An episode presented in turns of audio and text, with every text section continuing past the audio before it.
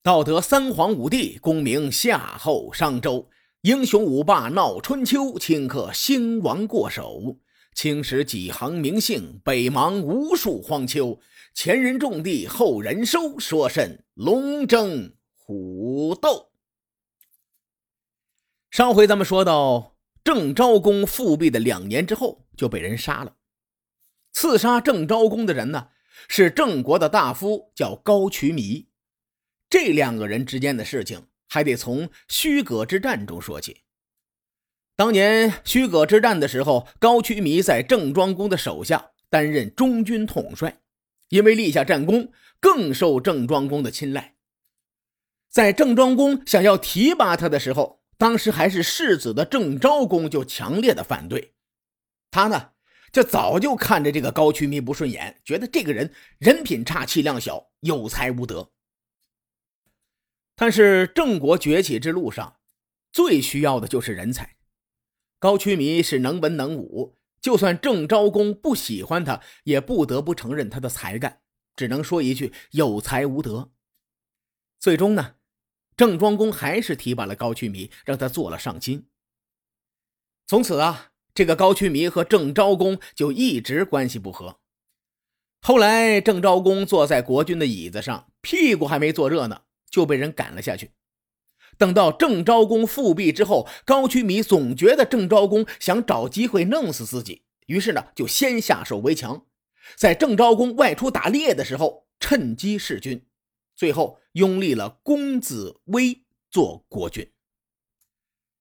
寨众身为郑国的第一权臣，居然对高渠弥弑君之事不闻不问，任由对方拥立新君。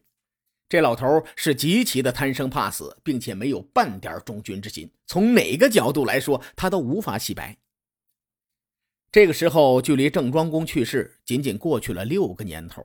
在这六年期间，郑国三易其主，又被人攻破国都，拆了祖坟，这衰落的速度比周王室快多了。这罪魁祸首呢，就是寨众。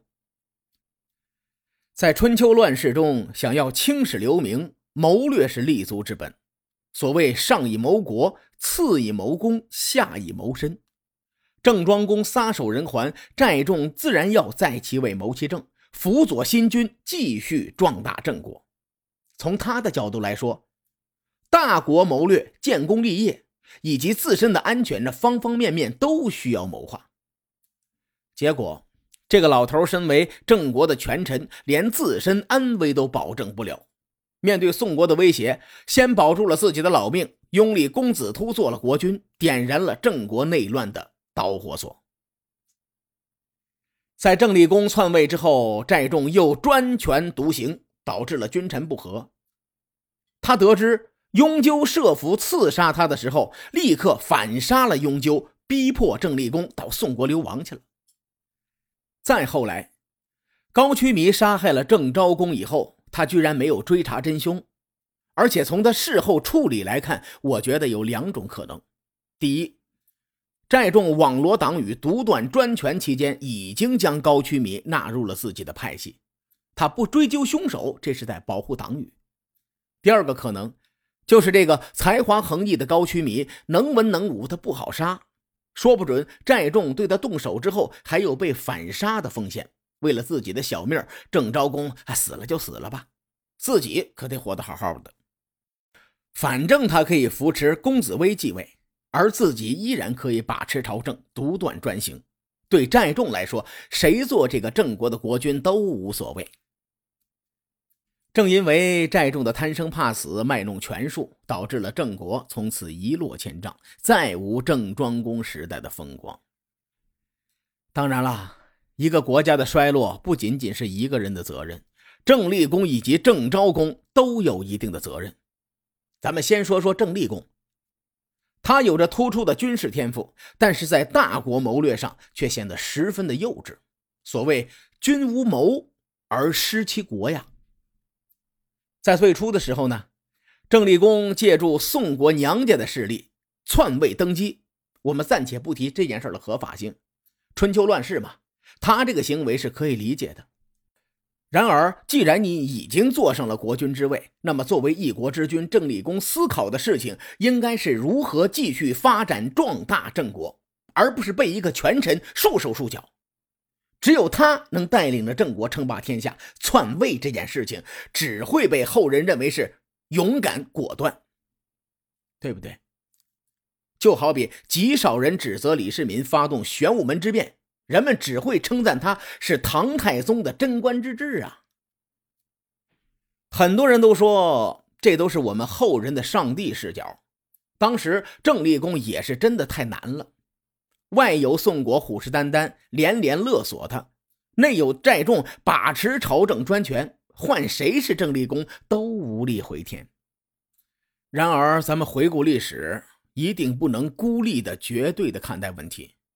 当时天下纷争，总有一些国家和郑国的利益那是一致的，视野会更开阔一些，会让我们看到更多的可能。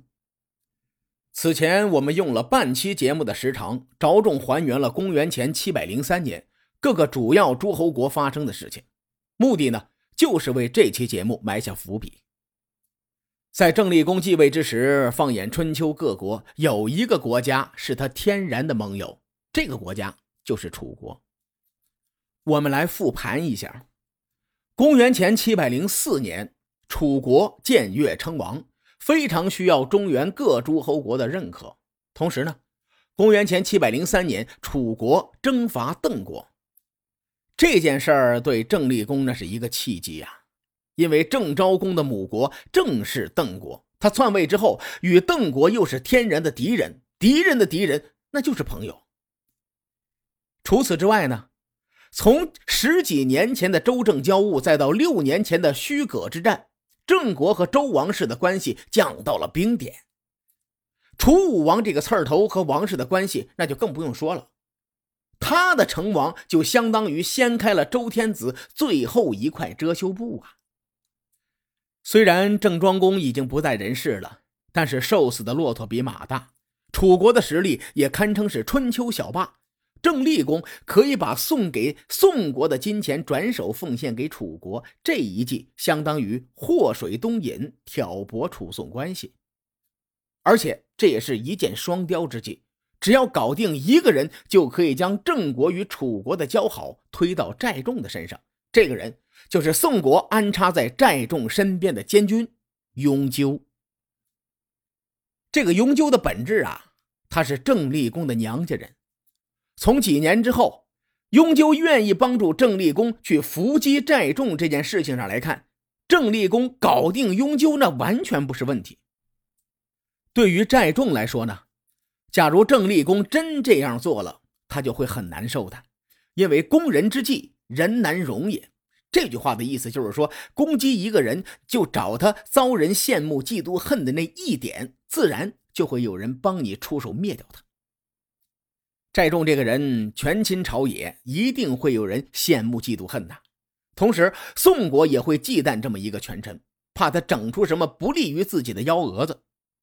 郑立功利用这一点，慢慢的就积累自己的政治资本，比单纯的杀掉寨众收益会更大。如此一来呢，既除掉了寨众，又让他做了挡箭牌，后面的事情再徐徐图之，未尝不能平稳的过渡。春秋啊，从来不缺机会，只要抓住几个关键的，就能咸鱼翻身。然而，郑立功选择了下下策，就是杀死寨众。除此之外，郑立功用人也出了大问题。经世之道，识人为先，用人后知，先了解自己的下属是一个怎么样的人，然后再想着怎么样用他。雍纠成事不足，败事有余。不仅没能杀掉寨众，反而引起了连锁反应，导致郑立功不得不逃到宋国去。而郑立功呢，并不是一点权谋都没有，在他出逃的过程当中，冒死帮助雍纠收尸，这一点是衡量利弊之后做出的选择。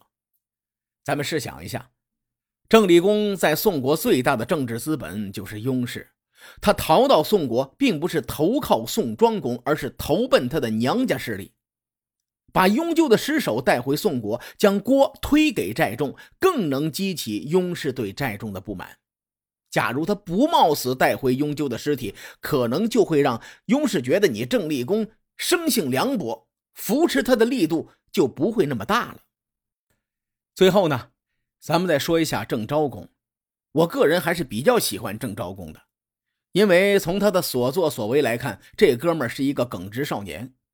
物以类聚，人以群分。他因为高渠弥的品行不端而讨厌对方。更是在复辟之后，没有因为一己之私立刻杀掉这个人。从这一点来看，他或许是一个君子。